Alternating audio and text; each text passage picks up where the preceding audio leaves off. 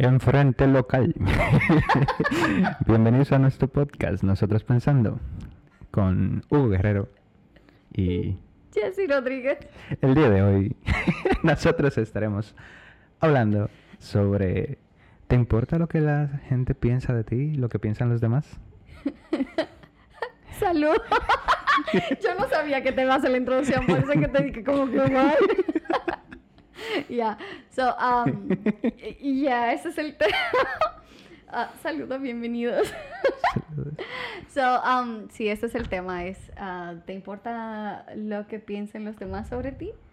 Y para empezar el tema, pues vamos a ver, vamos a, a- a buscar Claro. la definición o a leer la definición de Claro. algo que es... Está relacionado porque no podemos decir a, a todo el mundo te importa lo que, lo que piense de ti, porque lo que en realidad molesta son los comentarios negativos y cómo tú lo manejas.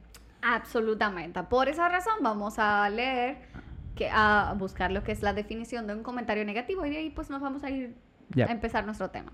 Dice, "Ah, los comentarios negativos están sirviendo para evidencias, ah, evidenciar problemas y errores, por lo que abren la mano a que puedan ser subsanados. De hecho, de este tipo de opiniones, las marcas y las empresas pueden aprender muchas cosas y mejorar muchas otras. A eso se refiere un comentario negativo. Eso no necesariamente tiene que ser Algo- sobre una persona, pudiera ser sobre hacia una empresa, ah, lo que sea, un comentario negativo hacia algo, ¿verdad? Ahora, Hugo, ¿te importa lo que piensan los demás sobre ti? Eso depende de en qué contexto. Si es negativo, vamos a decir que Mm. están diciendo cosas negativas Ujú. sobre ti. Yo creo que lo he mencionado en el podcast. En realidad no es que me molesten si dicen cosas de, de mí negativas. Lo que en realidad me molesta es que sean mentiras. Ok. Entonces, mientras tú lo que digas, o sea, tú puedes decir que yo soy impuntual. Por ejemplo. ¿Te ríes? y tú me lo puedes decir despectivamente, tú me lo puedes decir de la forma más ofensiva que tú puedas decírmelo.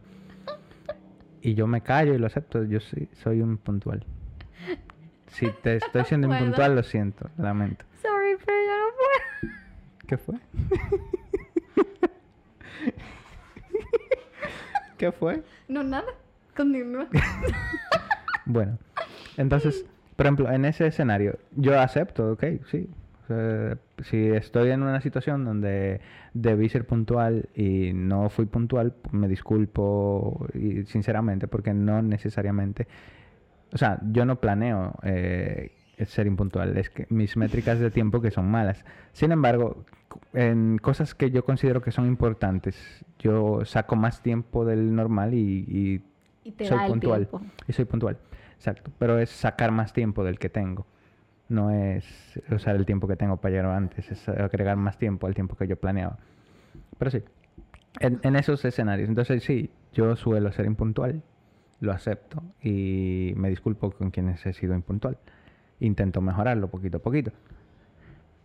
No siempre es, como decir, no, no es fácil, porque eh, muchas veces es como que yo mido el tiempo y muchas veces ya yo sé el tiempo que me va a tomar y lo intento ajustar de la manera más óptima posible y te- al final termina saliendo mal. A veces. Exacto. Pero esa es una cosa, y que me digan ese comentario negativo, Ujú. yo no lo acepto, lo tomo como una crítica cierta e intento mejorarlo. Hay situaciones donde yo digo, ok, yo en este escenario yo no vuelvo a, a intentar optimizar mi tiempo, yo voy a estar aquí antes y ya. Ok. Hay otras situaciones donde digo, no importa. Aquí yo voy a intentar hacer lo, lo más óptimo posible, de el, el el uso más óptimo posible de mi tiempo. Ok. Ya. O sea, eso significa que si llegas, in- si llegas tarde, está bien, llegaste tarde. Claro, porque muchas de las veces en las que llego tarde me ponen a esperar. Entonces, ¿para que llegue temprano? Digo, muchas de las veces en las que llego temprano me ponen a esperar y yo, ok. Que te esperen a ti. Ah, o sea, es decir, depende de la situación, yo entiendo, por ejemplo, si yo estoy en una fila, Ujú. eh, ya yo tengo un turno con anterioridad. Si yo llego temprano, eh, depende del sitio, yo puedo llegar temprano una vez, dos veces, y si yo veo que el procedimiento es, tú llegas y esperas, yo por qué voy a estar esperando. Llego un poco más tarde y cuando me toque me atiendan. Ok. Igualmente para los bancos. Si yo tengo que ir al banco y yo sé yo he ido unas cuantas veces y yo sé qué hora se congestiona la gente, yo no voy a ir a esa hora. Voy a ir un poquito más temprano o un poquito más tarde. Pero en los bancos nadie te está esperando. Sí, pero tú sí tienes que saber la, la fila. Y el tiempo que tú gastes en el banco, eh, el tiempo que tú ganas en, en... O sea, el tiempo que tú utilices en el banco lo ganas fuera del banco. Es decir, si tú vas a una hora congestionada, Ujú. vas a gastar más tiempo sin necesidad. Ok, ok. Entonces yo intento ir en una hora donde yo sé que no hay, no hay gente. Entonces, por ejemplo, se molestan, se han molestado mis padres. Si tú deberías de estar allá a las 6 de la mañana, digamos, a, a hacerme unos análisis. Y yo, ¿por qué si a las 6 de la mañana hay una filota, Ujú. está toda la gente pensando con la misma idea a las 6 de la mañana junta, cuando yo puedo ir a las 11 tranquilamente, justo antes de que cierre, que nadie suele estar ahí, Ok. en ese escenario. En ese sentido, pero no está mal, eso está bien. No estoy yendo temprano. Lo que pasa es que Ahora, están a- si tú se liga mucho. dices eso. que tú te vas a juntar con una persona una hora en, en ese lugar y tú llegas tres horas después, ya eso es diferente. Exacto. Entonces, por ejemplo, yo también, si yo sé que tú eres una persona puntual y tú estás llegando a esa hora, yo intentaré llegar puntual también. Ahora, si yo sé que tú eres una persona impuntual y que estás poniendo un horario, yo digo, ok, ¿qué, qué tanto tiempo esta persona se suele retrasar? Yo me voy a retrasar igual. Ok. Bueno. Ok. Pero, Pero, entonces... el, el- bien, el- el punto es, eh, esos comentarios yo los acepto, pero yo, yo tengo un flujo lógico para hacer eso porque no quiero malgastar tanto tiempo haciendo cosas cuando no hay necesidad. Ok. ¿Verdad? O sea, tú aceptas que te digan impuntual y Sí, pero vaina porque... en, en momentos yo intento ser puntual y si estoy siendo imp- impuntual, pues eh, veo por qué me pasó en ese escenario e intento mejorar. Pero ese es el caso, que me digan impuntual, eh, no es que me ofenda, me hace sentir mal dependiendo de la situación, pero yo, yo lo sé, es- lo tomo, lo acepto y bla. Pero si me empiezan a decir, por ejemplo, que me digan, tú eres un estafador, yo conscientemente nunca he estafado a nadie, no sé si inconscientemente tal vez. Que- pero Di que por si acaso hay no, ahorita no, que no, no, yo no veo, según yo, nunca he estafado a nadie en mi vida. Tal vez de niño, no sé, ni idea. no sé. De que no, estoy rememorando todas las cosas de mi vida, pero en fin. Yo entiendo que yo nunca he estafado a nadie. Entonces, si alguien viene y me dice, mira, estafador. Y yo, estafador, ¿por qué? Que esa, esa palabra no me define, yo no soy estafado, nunca he estafado a nadie. ¿Y por qué tú me estás diciendo esto? Si yo sé que es una mentira y tú sigues con la mentira y la gente te está empezando a creer, ahí entonces yo no lo tomo bien. Ahí, ahí no me- ahí sí me importa. Pero, Te pero ahí es la diferencia. Por ejemplo, si me dicen, eh, eh, qué sé yo, tú eres gay, por ejemplo. Yo simplemente digo que no. Y ya. Y no, no tengo por qué abundar más nada. Eso no me ofende. Ok. Pero si me dicen cosas negativas que no me definen y empieza la gente a creerlas, quien sea que esté alrededor, pero si estamos solos, también te digo que no. Nunca he estafado a nadie, por ejemplo. No, y ya ahí me vale. Bueno, es que también de- depende de, de- del peso que tiene eso, porque que te digan estafador, que te digan gay, es muy diferente. Porque Al- final, yo- mi, mi- mi- mi punto era que no es necesariamente también por las mentiras, también depende del tipo de mentira del que tipo se de esté mentira diciendo. que... No, porque, vuelvo y te repito, el hecho de que se te, diga- se te dicen estafador ya es algo que te está dañando personalmente y que si alguien lo Ujú. pudiera creer, lo pudiera creer, am, está muy feo, está perrón, como dicen. Sí. Ya ahora lo de ser gay o lo que sea, pss, o sea, eso tú no tienes que, si una persona te dice algo así, tú le dices que no, y si no lo quiere creer, que no lo cree, ya al final de cuentas, tú sabes, tú sabes lo que eres y qué importa, o sea, eso no importa. Entonces, bueno, en ese sentido te entiendo. Tú, a- otra de las cosas, por ejemplo, aquí se utiliza mucho eh, relajar con, con una persona em, distraída o... eh, ¿Cómo que se llama? Que, que te, te da mucho, te hace mucho cuento en cuanto a las cosas. Re- que ¿una como que, me- relaja? que- que relaja mucho y que mete mucho cuento. Que no necesariamente todo lo que hace o dice es verdad. Es como mentiroso o ¿cómo Sí, se llama? bueno, eh, hay la palabra, la palabra que suelen usar es charlatán. Ah, charlatán, ya, ejemplo. ya. Si te ven hablando mucho cuento, diciendo mucha cosa y al final en realidad no hay, no, No, no, hay mucho es con que sustentarte, te dicen charlatán. Entonces, yo entiendo que esa palabra tampoco me define. Y han habido situaciones donde me la han dicho. Ah, pero que te la dicen seguro en otro contexto. Porque es que No me importa, es que no, no- no me importa el contexto. Esa palabra no, No me te- define, me molesta. Ah, ya, ya, ya. Entonces, Ok. luego tú buscas la definición real, porque esa es la definición mexicana. La definición real eh, como una persona que estafa también. Ah, charlatán es Sí, una ah, cosa así. ok. Entonces yo, eh, peor todavía, desde que yo descubrí eso, había, por ejemplo, yo tenía un amigo que me la decía, no me vuelva a decir eso, pero mira lo que significa. Yo no me asocien con eso, Ok, por favor. ok. O sea, que dependiendo de lo, de, de lo que significa eso. Ah, Claro, porque una de las cosas que yo más he intentado hacer en mi vida es no mentir. Entonces, que me estén diciendo estafador o mentiroso o lo que sea, o m- metien- que yo ando metiendo cuentos, es algo que quiebra uno de los principios con los que yo vivo. Y no, Sí. no quiero que me asocien con algo similar. Sí, es verdad. Es más cuando muchas veces que te toquen esas partes sensibles para ti, es que duele porque cuando tú sabes que para ti es algo muy importante y esa, una persona está poniendo en tela de juicio eso que para ti es muy importante, entonces ya sí es, eh, importa mucho. Y te tomo la palabra en ese caso también, igual me pasa. Si alguien dice algo que para mí, vamos a decir, que me digan, I don't know, something que sea importante, vamos a decir eso de, de la infidelidad, vamos a decir que para mí es muy importante, eh, eso de ser fiel. Que alguien me diga que, o que insinúe de alguna forma que yo estoy siendo infiel, oye, para mí eso no, eso no. Y, y yo no me gusta en, no me gustan los problemas, vamos a decir. Pero si alguien me, me dijera algo así, yo me tengo que defender a capa y espada porque es que no puedo. Es que no, es que no. Entonces, eh, hay cosas que la gente puede decir que a mí no me importa. O bueno, porque hay un detalle, yo tengo un detalle. Yo digo que no me importa lo que digan las personas, ¿verdad? Pero hay ciertas formas que sí me importan. O sea, es como un balance medio extraño. Ok, en la parte esa de, de, de mis principios Eh, ya eso, eso es indiscutible, de que, de que no me vaya a importar. Eso sí me importa y pues no hay forma de que yo salga de ahí. Ahora, hay otras cosas que las personas hacen, que las personas comentan y no necesariamente, ah, dependiendo de cómo yo estoy emocionalmente, puede que me importe o puede que no me importe. Por ejemplo, si una persona se refiere a mí de alguna forma despectiva o, o no, no despectiva, sino vamos a decir, sacando a telación algo mío, de físico, vamos a decir. Vamos a decir.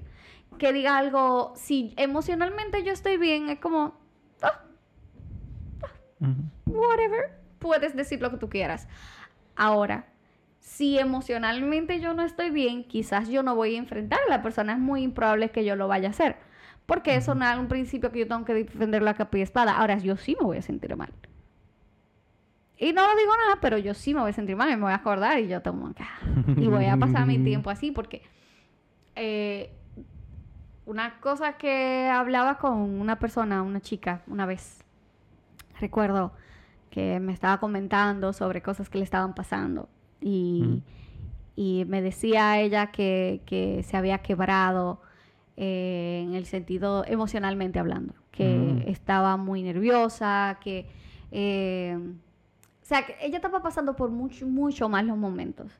Y, y ella decía que ella entendía que ella era una persona fuerte y que en ese momento se dio cuenta que no lo es, porque estaba pasando por, por, o sea, estaba llorando mucho, estaba sufriendo mucho la situación que le estaba pasando.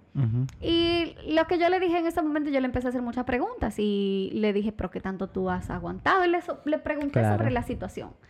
Y me habló, pues, de, de esa situación, no, no, no quiero sacar la relación aquí. ¿verdad? Pero ella me decía como que ah, tenía mucho pasando, que, o sea, lo que, la situación donde ella estaba, ella fue muy paciente Ujú. E intentó muchas cosas. Ahora, yo le dije, bueno, tienes que darte cuenta de que tú vienes desde, tú estás pasando todo este camino donde tú has aguantado, donde has soportado, y en este momento ya tú no puedes más. Es como que tú tienes un vaso, ya llegó la última gota y pues ya tiene que rebosarte. Entonces, eso pa en, esa, en esa situación, por eso tú, tú estás ahora mismo como estás. No es que no eres fuerte, has sido fuerte, pero ya ahora no puedes más.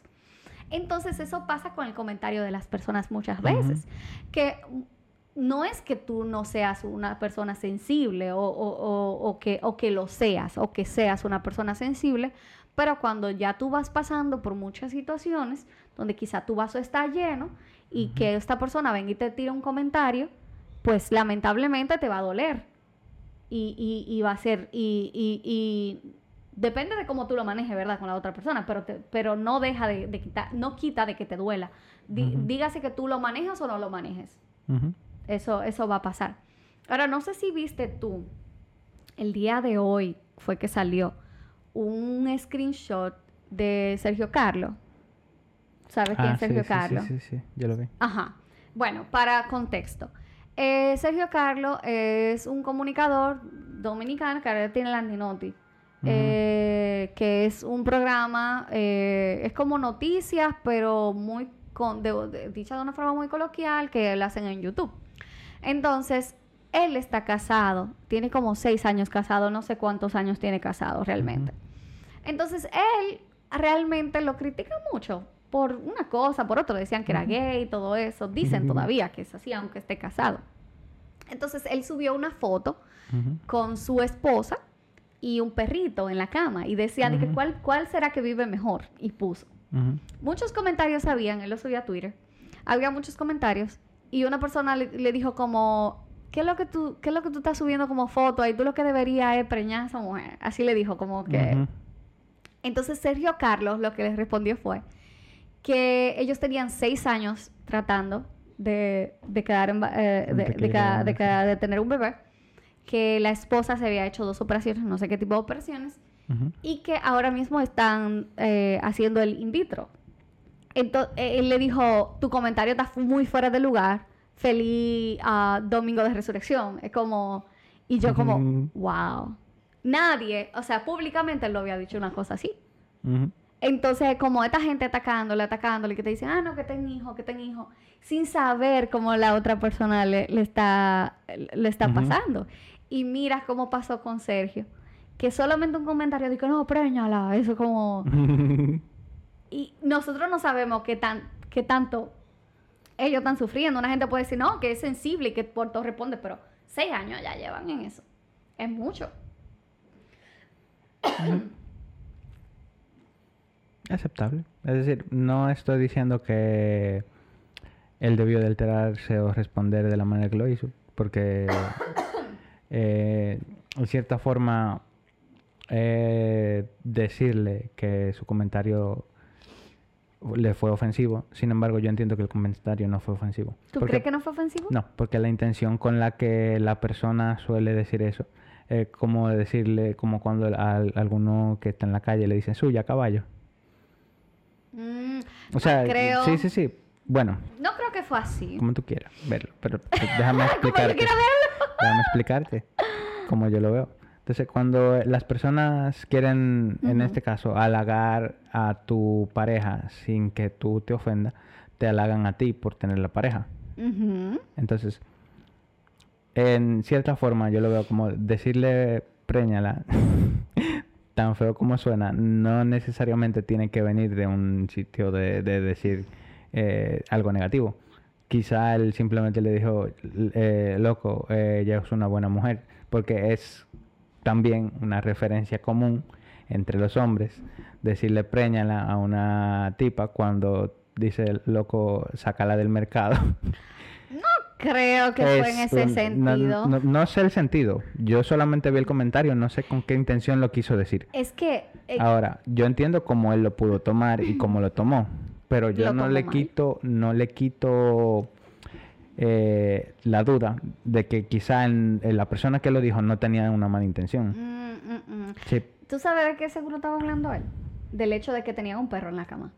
Es como, deja de tener perro en la cama y mejor preñale, tengo un No muchacho. creo, no creo. Yo sí lo veo de ahí porque Yo no mira creo. cuántos comentarios habían ahí que decían de que con un perro, que qué sé yo qué. Cla- Bueno, un perro en la cama. Bueno, pero También, pero en fin, eso no, tiene es- nada que eso ver es con de lo otro. cada quien, eso es de cada Sí. quien. Ahora, tú lo que no puedes venir a, a- a- decirle, no, que, que un muchachito, o sea, hay mucha gente que hablan.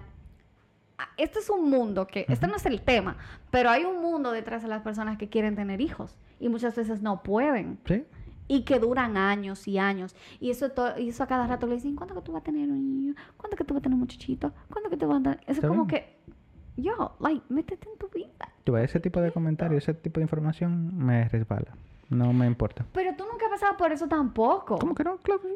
¿Que ¿Tú, quieres tener muchachito? No, pero a mí me ven preguntando la novia y la novia. Sí, Eh, ah, yo bueno, muy tranquilo, déjame Eso es diferente no porque es, pero es diferente por el hecho de que oh, una novia tú se tiene, pero ahora cuando tú estás en una relación No es lo estable, mismo, ¿no? no, es que no es lo mismo, porque cuando tú estás en una relación estable, que se supone que es una familia que tú estás formando y tú no puedes tener hijos, o sea, es complicado, Sí, es muy complicado, no se compara. No se compara. eso depende de cómo tú lo manejes, pero está bien. Es que, es que la- to- Lo que pasa todas es las que, relaciones que sí, pasan sí, ahí yo, yo, entiendo, yo entiendo el conflicto que emocional que pudieran tener. Ahora, yo en su posición, yo entiendo que no lo tendría. Bueno, Ento- Entonces, desde esa perspectiva, yo puedo decir que cada persona es diferente, cada persona enfrenta sus problemas de una manera diferente. Y yo sé que yo lo eh, entiendo yo, que yo hubiese enfrentado el problema en algún punto y desde el principio me hubiese, ¿cómo es que se le dice? Quemado de tanto analizar la situación que cuando ya llegase a una conclusión ya yo la tuviera clara. eso es Pero eso soy yo. que sí, pero es que igual está, estamos hablando desde afuera. Sí. Hay muchas cosas que hay que tomar en consideración. Una pareja que quiere tener hijos, que hay en muchos casos hay pérdidas. Yo sé. Hay demasiadas emociones. Yo sé. Y la sensibilidad a flor de piel. Puede ser. No, yo no estoy, yo no estoy, yo no estoy, no estoy negando nada de eso. En ningún momento he dicho que no es verdad. Yo solamente digo que yo, en su situación, entiendo que lo- sería diferente. Y entiendo Tú también. entiendes su situación desde afuera. Desde afuera viendo su situación. Sí. Pero tú no... es que, I don't know, yo siento como que... ah, ah, I Ok. don't know. Lo que pasa, yo, yo entiendo tu forma de verlo ahora mismo por el hecho de que eh, tu forma de pensar es diferente también. Bueno, sí. Yo, también. mi forma de pensar es actuar bajo un rango de condiciones y yo me puedo ver actuando bajo ese rango de condiciones. Yo entiendo que tú, de- si eh, lo ves desde una perspectiva emocional y yo desde una perspectiva de actuar, son diferentes. Ahora, desde una perspectiva emocional, decir que yo sentiría, yo puedo tener un rango de posibilidades de que yo sentiría. Ahora, yo sé que de aquí a aquí a este punto, sé- es como que yo sé cuál va a ser mi objetivo después de quizá el, el el promedio, el, el- ¿qué? ¿Cómo así el objetivo después de O sea, si yo empiezo con una crisis, mi objetivo es pasarle? quemar la crisis al principio, analizar la situación de todas las maneras posibles, aclarar los outcomes, tanto de lo que puedo cambiar, lo que se puede hacer, lo que no se puede hacer, y después de ahí de que este proceso depende del tiempo que me tome, Ujú. es complicado, pero una vez que yo quede, que yo me aclare, Sorry. una vez que esté todo claro para mí, Ujú. que yo llegue a este punto de aquí, esta parte complicada, pero cuando yo llegue a este punto de aquí, yo voy a estar bien. Tú entiendes que en ese... O sea, yo entiendo cómo tú resuelves tus problemas y son bacanísimamente... like, es el final, de verdad. Son No, sus, no, es difícil. Pe- pero sí. es el final. Tu, tu Es, forma... es más rápido. Ajá, ahora. Es más doloroso y es más rápido. Ahora, ahora. Cuando tú estás en una relación donde son dos personas, donde hay sentimientos, donde hay emociones, donde, donde es algo que nada más no eres tú que lo tienes que atravesar, Sí, eso no es verdad que tú lo haces así. ¿por qué no? Porque nada más no eres tú, nada más no depende de ti. Yo estoy hablando de, Y de si tú mí. ta- pero Fue el que comentó. Pero no es, ay, pero tú crees que eh, no está siendo afectado también porque tú no sabes las emociones que está teniendo ella. Sí. O sea, que, que lo que, o sea, vamos a, yo no quiero poner un ejemplo. No, no, un ejemplo está bien. Ese ejemplo está bien. Ese ejemplo está bastante bien. En ningún momento he dejado de analizar cómo las personas lo tomarían. Y yo sé cómo él puede estar en su mente y sé cómo ella puede estar en su mente y entiendo cómo lo hizo y por qué y su eh, o sea, su forma en mi interior yo entiendo yo, yo la entiendo. No no sé cómo es pero la entiendo. Ahora mi- lo único que yo dije fue que desde mi perspectiva yo entiendo que mi forma de enfrentar el problema hubiese sido diferente y yo no hubiese llegado a no me hubiese tomado ese comentario así. Lo sé. Que no te lo hubieses tomado o que no cómo se lo hubieses- tomaron. Porque de- es- lo que pasa es que todos se sienten, entiendo, que empáticos con su situación por el, el- el contexto, eh, la carga emocional que esa situación lleva. Sin embargo, como te digo, desde mi perspectiva, ese comentario de esa persona no necesariamente tuvo que ser negativo. Y si tú lo estás tomando negativo, es porque ni siquiera le estás intentando ver si esa persona tuvo intenciones negativas. Y si no tuvo intenciones negativas y lo estás tomando negativamente, estás manejando algo mal contigo. Yo lo que creo en ese caso, está bien. Él quizá no debió explotar así, qué sé yo no, qué. no, no, está bien. Eh, ah, Eso también está bien. Eso, pero, No pero tengan- eso lo que- está bien. Más también. que, más que No explotó, vamos- ni siquiera explotó, pero, lo manejó bastante bien también. Pero vamos a ver, más que un comentario negativo, porque no le vamos a decir que es un comentario negativo, más que es un comentario inoportuno. Que tú no tienes que estar diciendo a la gente, como lo de estar gorda o estar flaco. Eso depende. No, no, no. Es que tú, o sea, tú ves a una gente y tú le dices, tú sí estás gorda. Sí, si O esa tú sí estás persona, flaca. si esa persona era eh, muy flaca y ah, tú estás gordita, qué cuánto, no tengo Sí, ningún problema. Si una persona era gorda, y, ah, tú sí estás flaca, Sí, no lo veo mal. pero tú no sabes cómo esa persona está emocionalmente. Sí, yo sé. Tú no sabes si le Que está no sé. afectándose estar gorda. Tú no sabes si le está afectando estar flaca. Entonces, lamentablemente, debemos. Está bien, nos gusta. a- Pero tú a- a- entendiste lo que estaba diciendo. Desde mi perspectiva, a esa persona que yo le estoy diciendo, oh, tú estás gorda, o esta persona que le estoy diciendo, tú estás flaca, yo no se lo, desde yo, yo no se lo estoy diciendo con una intención de ofender a nadie. Pero es que no lo has. Ok, no necesariamente tiene que ser Exacto. con una, una intención de Exacto, ofender. exacto. Ahora, pausa. Si tú, como persona, desde el otro lado, sabes que esta otra persona lo está intentando decir como un halago, quizá tú entiendes que no está siendo un halago para ti, pero ahí, ahí, ahí es la forma, ahí, ahí viene la parte de cómo tú tienes que manejarlo, porque esta persona no te está queriendo herir. Tú te estás hiriendo por tus problemas. Eres- es como que tú tuvieras una llaga y, Te hacen y así, te tocan la llaga, te va a doler. Pero no es porque la persona te quiso tocar la llaga, quizá tiene ropa y, y no se ve. Ok. Ahora, tú puedes decir en ese momento, eh, ouch, ahí no, o no me gustó. Tú puedes actuar de maneras diferentes.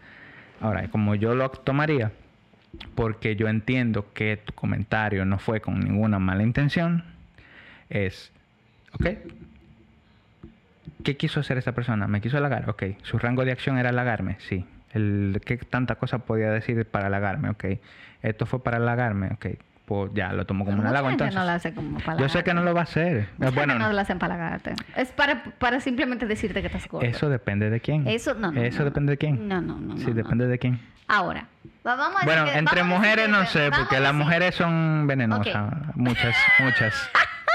Muchas mujeres son venenosas. Así que, Ok, vamos a decir, vamos a decir, vamos a decir en este caso, que es una persona que simplemente quiere ah, decir lo obvio, que está gorda.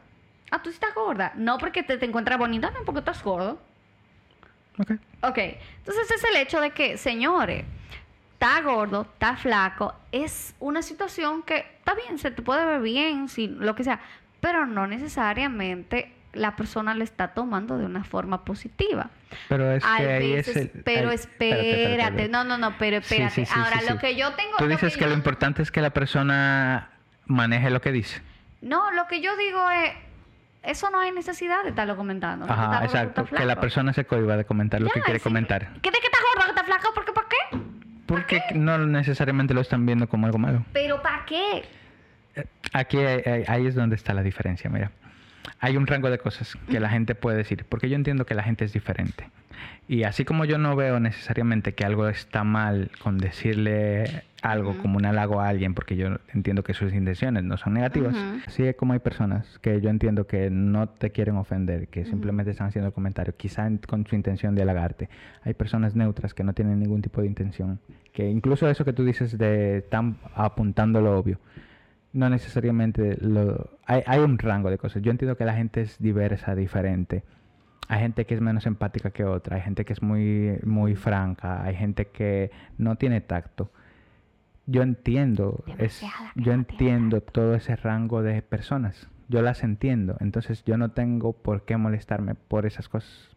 Entonces, desde mi perspectiva, hay, cuando ese tipo de comentarios vienen, yo tengo que manejarlo. Es decir, yo me ensordezco, lo comento para atrás, digo que no me gusta, o si de verdad me halago, digo gracias, y si me pareció de mal gusto, quizá en una situación privada le digo, mira, por favor, este tipo de cosas me parecen de mal gusto, no lo intentes, no lo hagas de nuevo conmigo, como lo hice con la parte de charlatán, por ejemplo. Pero tú entiendes cómo funciona eh, eh, la salud mental en ese caso. Solamente te estoy diciendo cómo debería de ser y cómo yo entiendo el rango de personas. Ahora, esa es, esa es la sociedad. La gente hace lo que tiene libertad de hacer lo que quiera. Ahora, tú tienes un problema como persona, no tú, sino el tu genérico. Tú- si, tú, ti- si tú tienes un problema like, como persona, ¿verdad? Y tú no estás estable mentalmente, y en ese momento estás en una mala situación y toda la vida tú has manejado tus cosas, que alguien diga algo y ese algo sea lo que te Detone. te de- detone, no es que alguien te diga algo lo que está mal, es que ya tú tenías problemas y no los estás manejando.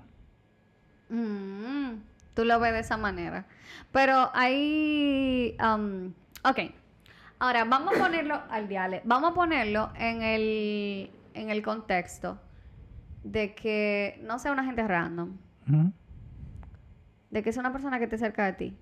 Y que te lo diga. Y que siempre te lo, te lo diga. Ay, yo hago mi approach, eso es lo que yo te dije.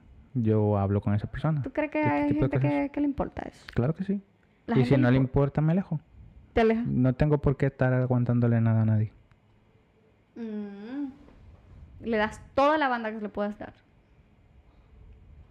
Ok. Ok. Pero porque significa que no me estás respetando. Si yo ya hablé contigo una, hasta dos veces, digamos, por darte el beneficio de la duda, Ujú. significa que tú no me respetas. Y si tú no me respetas, ¿por qué tengo que respetarte? Me, lo- me voy. Ya. En ese caso sí, tú tienes razón. Yo sé, yo entiendo que tú dices que hay que manejar las cosas y que uno debe manejarse en, toda la- en todo eso, pero Pero Es te digo, complicado. a menos que las cosas, en mi caso, si son mentiras, me molestan. Pero igual yo entiendo cómo manejarlas. Y entiendo muchas veces, y quizá viene por mi approach de, de- o, o por la forma en la que yo manejo las emociones. Yo las intento encapsular en formas de actuar y las intento intento que las decisiones no nublen mi juicio siempre, el que las emociones no nublen mi juicio Ah, pero que siempre. eso, eso, eres tú, porque a veces no siempre. Yo- Te lo digo yo, desde mi perspectiva de, de una persona que es más emocional que tú. Claro, porque es, es la verdad, es la verdad. O sea, yo soy muy consciente de la cosa que hago y todo, pero hay veces que mis emociones, o sea, no, no me permiten tener claridad. Vamos a decir, porque si vamos a decir que yo estoy pasando un muy, muy, muy, muy mal día y que alguien que no tiene conciencia, o sea, sabiendo cosas, vamos a decir, hace cosas que, que van a empeorar lo que ese día pasado, quizá como que, como, Ah, diale, te o digo- sea, what the heck. te digo una situación donde lo que tú dices te hace analizar si eres tú la, la persona que lo está tomando mal. ¿Cuál? Digamos, tú estás teniendo un mal día, Ok. ¿verdad? Y aparece un niño inocente, pequeño, que no entiende bien cómo, cómo sociabilizar y te dice algo que te ofende. Si tú te lo tomas a mal y te sientes mal y eso es la gota que rebasa, rebosa tu vaso y tomas quizás acciones o incluso te sientes mal in- internamente y te reprimes, y- o sea, como que eso sea lo que te trigue, si esa es la situación, desde mi perspectiva, tú tienes que calmarte, tomar un poquito de aire y pensar qué es lo que está mal, porque un niño inocente no necesariamente tiene ninguna Intención. intención mala No, contigo. eso sí, eso sí es verdad. Ahora tú calmas, analizas, tomas aire, dices sí, ¿qué fue lo que me afectó? ¿Desde cuándo yo estoy así? Porque quizá eso fue lo que me lanzó, pero en el día entero algo pasó. Me han sucedido cosas, por ejemplo, donde yo empiezo mi día normal y yo tengo un problema analizando mis emociones. El hecho de que yo intente eh, tomar mis decisiones conscientes y que mis emociones no me guíen a tomar decisiones hace que yo intente aislar mis emociones. Entonces cuando, o sea, yo no es que yo no les ponga atención, pero cuando les pongo atención es porque están metiéndose mucho en el medio de mí. de mí. Entonces, cuando eso sucede, digo, ok, esto está rebasando lo que es normal. ¿Desde qué punto yo me estoy sintiendo mal? Entonces me toma un tiempo analizar eh, desde qué momento yo me sentía mal y, y entonces empiezo a pensar para atrás hasta qué punto yo me sentía bien. Ok. Y entonces de ahí empiezo a hacer un rango, como en matemática cuando tú haces delta, y tomo los dos, los dos niveles y voy a- a- a- achicando Ok. hasta llegar al punto, ok, an- antes de esta acción o de este momento, algo en el medio de esta situación, quizá hable con alguien, me hizo cambiar mi mood, de manera que más adelante en el día esto me, me, me hizo empeorar. Ok. Eso es un ejemplo. Pero eh, mi- lo que quería decir con lo de los niños es que tú puedes pausar, pensar.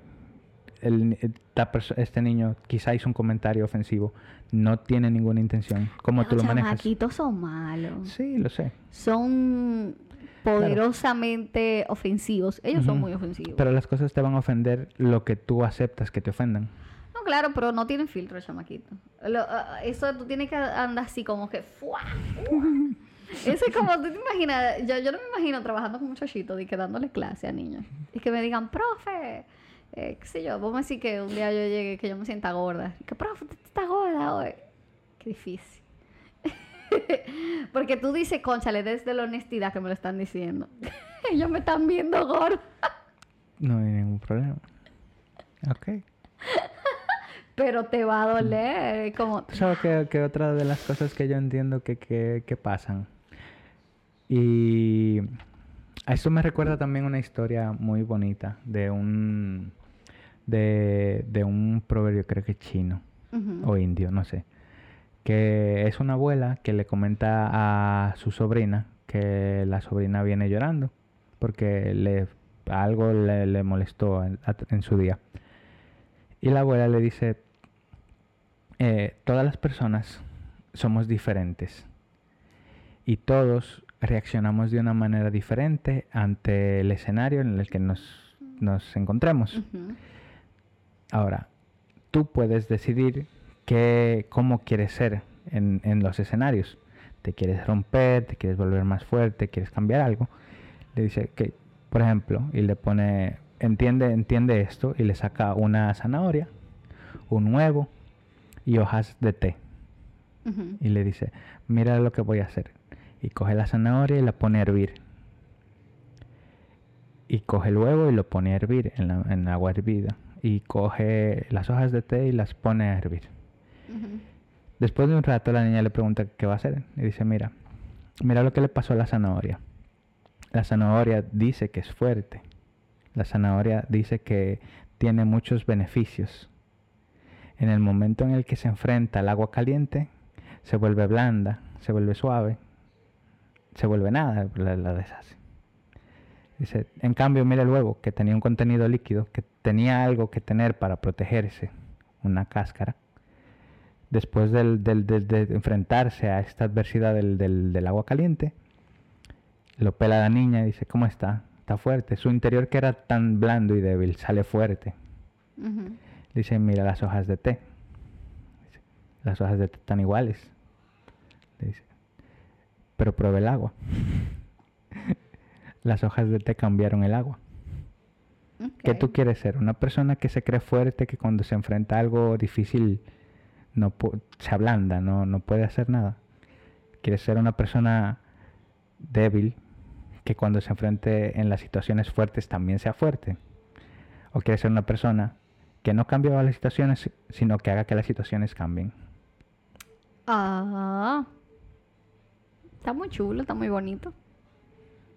Eso me acordaba. No, está muy bonito, realmente. Así es que, o sea, debemos ver las cosas de una manera donde uno pueda manejarse. Ahora, a veces no es fácil, no es fácil dependiendo de, de- de tus, de tus problemas, de tus traumas. Porque la vida, la vida sigue sin importar Sí. si tú estás bien o tú estás mal.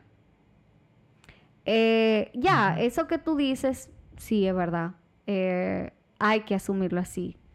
Eh, es un muy buen, una muy buena historia, anécdota. Eh, es muy bueno.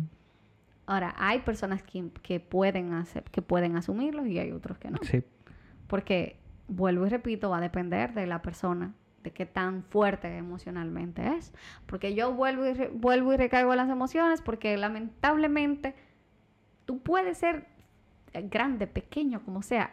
Al final es tu mente, tus emociones, tú como tu ser, es que va a tener las riendas de lo que tú vas a hacer. Sea para, para estar bien, para estar mal, para disfrutar o para sufrir. Entonces, todo va a depender de eso. A veces sí, eh, hay personas que hacen las cosas con muy mala intención y, Sí, y, y- y como tú dices, hay que alejarse de esas personas. A veces también es difícil de alejarse porque dependiendo si es tu familia, sí. si es una persona muy cercana.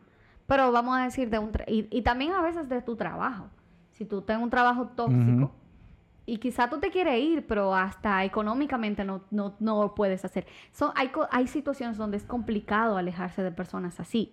Eh, Pero siempre yo entiendo que, y vuelvo y la- yo lo he dicho aquí pila de veces, es como si tú tienes una situación donde no tienes qué hacer, donde no sabes qué hacer, o sea, Busca debes ayuda. buscar ayuda, porque eh, lamentablemente eh, buscamos ayuda para todo, para o que te duele una muela, tú vas a un médico, que te, que te duele la cabeza, te tomas un calmante, que tú haces, o sea, cada vez que tú sientes algo, tú buscas una solución para eso. Emocionalmente hablando, que tú, neces- te- tú necesitas hacer, pues necesitas buscar una persona que te ayude, porque nos quedamos así como que todo lo vamos a resolver nosotros y no podemos hacerlo todo. No todo lo podemos hacer, un- lo- uno lo puede hacer. Entonces es buscar ayuda, porque cuando tú no puedes manejar esas situaciones donde tú tienes personas que están negativamente, que te están afectando negativamente, pues tienes que hacerlo. O cuando personas random que no tienen que ver con tu vida también te afectan negativamente, Yep. pues también es otra cosa donde tú tienes que, donde, donde no es que tú tienes que lidiar que las personas que están al lado tuyo, donde tú te tienes que revisar a ti. O sea, en, Tú en ambas ese- situaciones ese- te tienes ese- que revisar Ese es a el ti. problema que, que con lo que yo quería, con el que quería poner, eh, enfatizar el punto mío. Mm, entiendo que muchas de las personas quieren cambiar como las personas actúan y lamentablemente las personas no van a cambiar como actúan. No. Entonces, ¿por qué abogar a cambiar como las personas actúan si quien está herido eres tú? Entonces, eh, intenta ver qué necesitas. Es- No, en ese caso sí tú tienes razón. O sea, uno siempre tiene que tratar de, de ayudarse. También yo igual vuelvo y, y digo que eh, creo que hay que enseñarle a las personas a ser un poquito más, no sé si empático, porque la empatía hay gente que no, no la puede eh, obtener. no, yo no- Pero, pero es como reser- reservado, o sea, cosas que, que son apropiadas y cosas que no son Sí, apropiadas. lamentablemente eso se gana con la experiencia y o con el sufrimiento. Entonces, hasta que no enfrenten una situación dolorosa por ellos mismos o hasta que no tengan la experiencia para No- poder manejarse, no van a cambiar. Es como una como un niño, igual, lo mismo que un niño.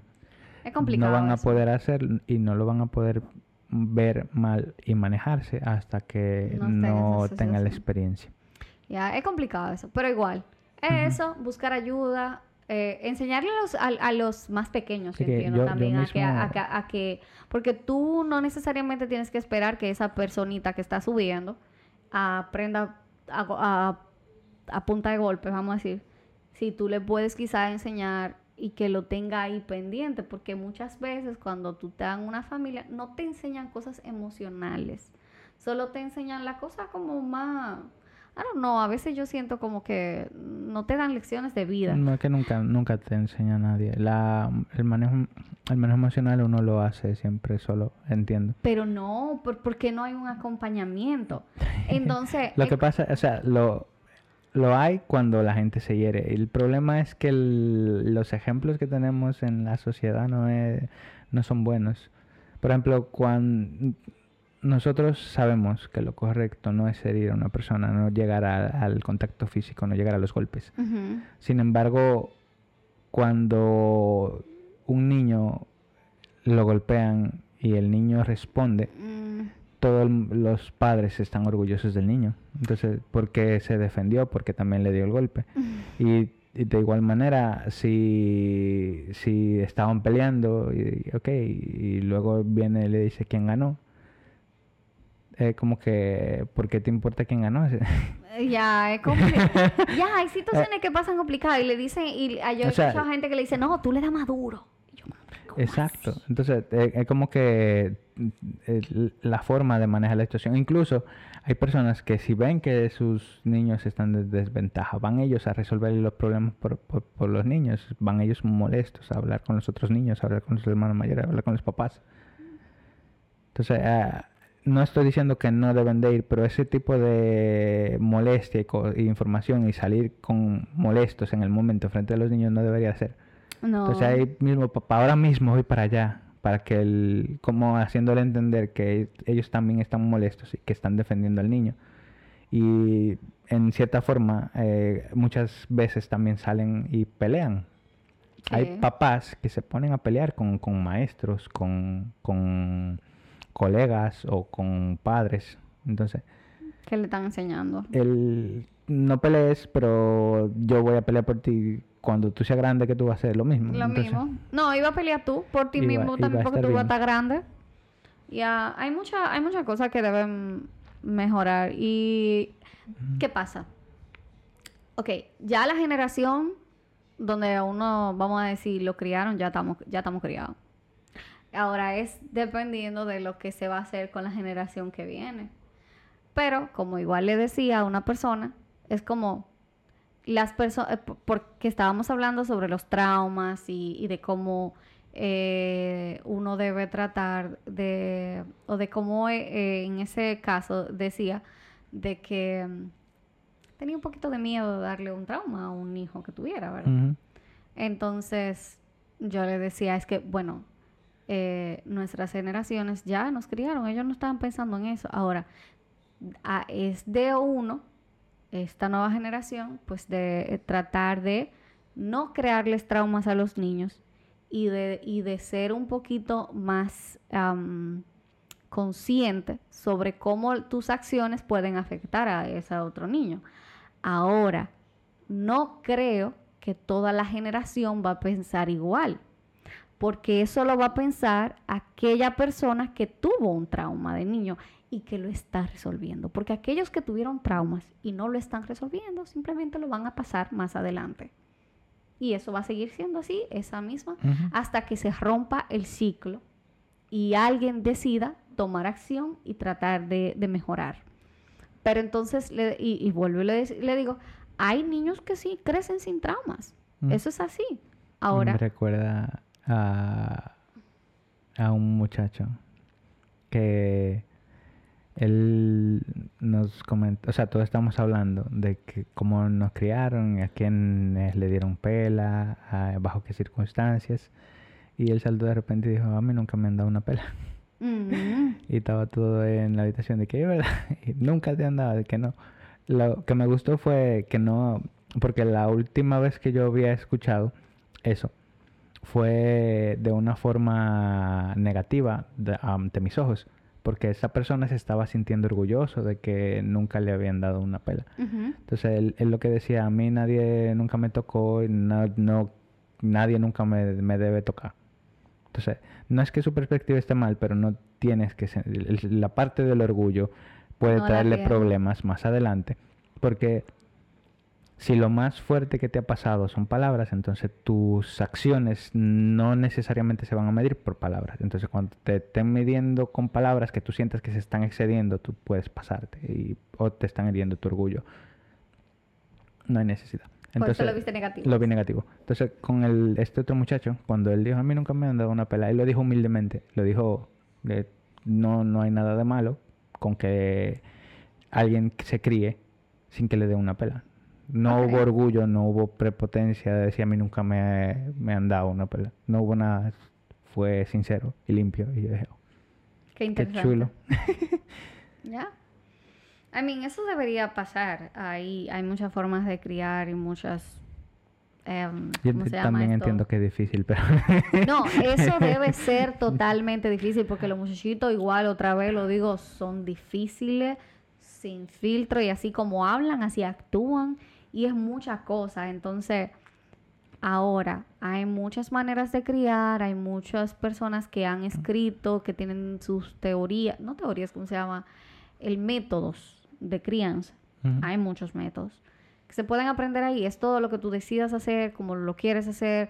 No creo, no necesariamente tiene que ser que tú como padre seas perfecto, pero tratar e intentarlo, pues no está de más. No que simplemente tú tengas una persona y tú entiendas que darle comida, de, que darle comida, ropa y que vaya a una escuela es lo más importante. O sea, hay muchas cosas más que, que son, no es que más importantes, sino que también son importantes, como lo que es darle de comer, de vestir y pues tenerlo a salvo. Creo que es, es- esa eh, la, la- la parte de la emocional, eh, el cómo ser en eh, una persona con valor en la sociedad es muy, muy, muy importante y que hay que tenerlo presente. Y quizás si no, si intentar no golpear a esa persona funcione, pues sí. Claro, porque si te, fu- si te puede acordé- funcionar, con paciencia yo creo que podría funcionar. Me acuerdo de otra historia. Esta historia es dirigida por, por gente de las generaciones anteriores. ¿Cuál? Era sobre un joven que eh, estaba, creo que casi por cumplir su mayoría de edad. Y le decía al, a los familiares como que él sentía que nada de sus papás no lo querían, que él sentía que, que no había nada, que, que no, que no, no era apreciado, no, no, nadie lo amaba según él. Entonces fue donde su mamá y su mamá le dio todo el, o sea, las respuestas que él quería, como que ella siempre ha estado eh, preocupada por él, que siempre la- la- lo ha querido, bla, bla, bla, bla. Que su forma de demostrar amor nunca ha sido con palabras y, y con y con, con gestos amorosos, pero sí con preocupación y con, con todo lo que ella le, le ha brindado, que siempre ha estado ahí para él. Que, que, piensa en qué momento ella no ha estado ahí para él. Y se puso a valorar a su madre. Entonces cuando habló con el padre, el papá venía de un lugar caótico donde había golpes, bebida y demás. Y él dijo que desde pequeño él había entendido que no había que quererlo, que él lo que tenía que ser es respetado. Entonces, y le dijo al niño, preocúpate de que nunca nadie te irrespete y tú preocúpate de siempre cumplir tu palabra y tus responsabilidades, porque yo soy un hombre de palabra y cumplo mis deberes. A ti nunca te ha faltado comida, nunca te ha faltado techo, nunca te ha faltado nada de educación y yo nunca te he faltado el respeto. Brinda respeto y tú obtienes de mi respeto. Na- no tiene nadie por qué quererte. Mm. ¿Por qué te preocupas de que te quieran? Si est- estás en un estás en un punto donde si te estás preocupando de que te quieran es porque tienes todo lo demás resuelto. Bueno, no sé. Yo sé, viene de un- una historia vieja, pero también la, la recordé ahora. No sé. Eso, eso me, me suena a muchos traumas. Eh, No, no, a, a pesar de lo feo que suene, no deja de tener algo de razón. tiene su razón, pero, pero somos humanos y nos... nos- sí, no, nos no gu- estamos... Lo que pasa es que tenemos que elegir qué personas tenemos a nuestro alrededor y cómo son. Y ya. Pero eso. Bueno, pero en ese caso es su papá. Sí, sí, eh, eh, no estoy diciendo que esté bien, solamente estoy diciendo que mm, si tú tienes la elección, esa no es una de las cosas que tienes elección. ok. Ah, Es interesante hablar de, de estas cosas porque hay tantas formas de... Manejar mal los comentarios. Ya, y no, no necesariamente comentarios que sean malos, sino comentarios que te desagraden. O, o, o, o informaciones que tú quisieras que fueran de otra manera, pero que no realmente sea eh, lo que tú quieres. Porque las opiniones no necesariamente son positivas o negativas, sino dependiendo del contexto. Ujú. Entonces, mm, es Y complicado. de cómo tú lo manejes también. Y de cómo tú lo manejes, así mismo. Eh, yo, De que otro, otro dicho común de, de palabra necia oído sordo. yes, también. Pero, señores, Ya. vayan a su psicólogo. Yo sé que es caro. De verdad, yo sé que es caro. Eh, pero, ya, busquen ayuda. Porque yo no sé, no, no, no, no. Tú estás mandando a buscar ayuda a todo el mundo ahí, como que todo el mundo la No, necesita. o sea, no es eso. No es que todo el mundo la necesita. Sí porque la no, hay gente que no la necesita, que está bien. O sea, eso está genial. Yo no sé lo que es eso, ¿verdad? Pero, am, genial si usted no la necesita. Pero si usted sí la, lo necesita, no, no, no se detenga por prejuicios o qué sé yo. A mí, a menos que sea por cuarto, porque son caros. Pero te puede verificar en cerca si hay en los hospitales, que hay algunos que son baratos y eso. O sea, por eso no se detenga, busque la forma de, de vivir una vida feliz, sana, lo más que se pueda. Quizás no se puede súper sana, pero lo más que se pueda. Y ya. Yo creo que podemos dejar esto aquí, normalito, como dos personas de bien. Ya. Así que muchas gracias por haber estado aquí en este podcast. Eh, esto ha sido Este ha sido su podcast. nosotros pensando. Ya. Bye. Bye. Chócala. Uy. Dale otra vez.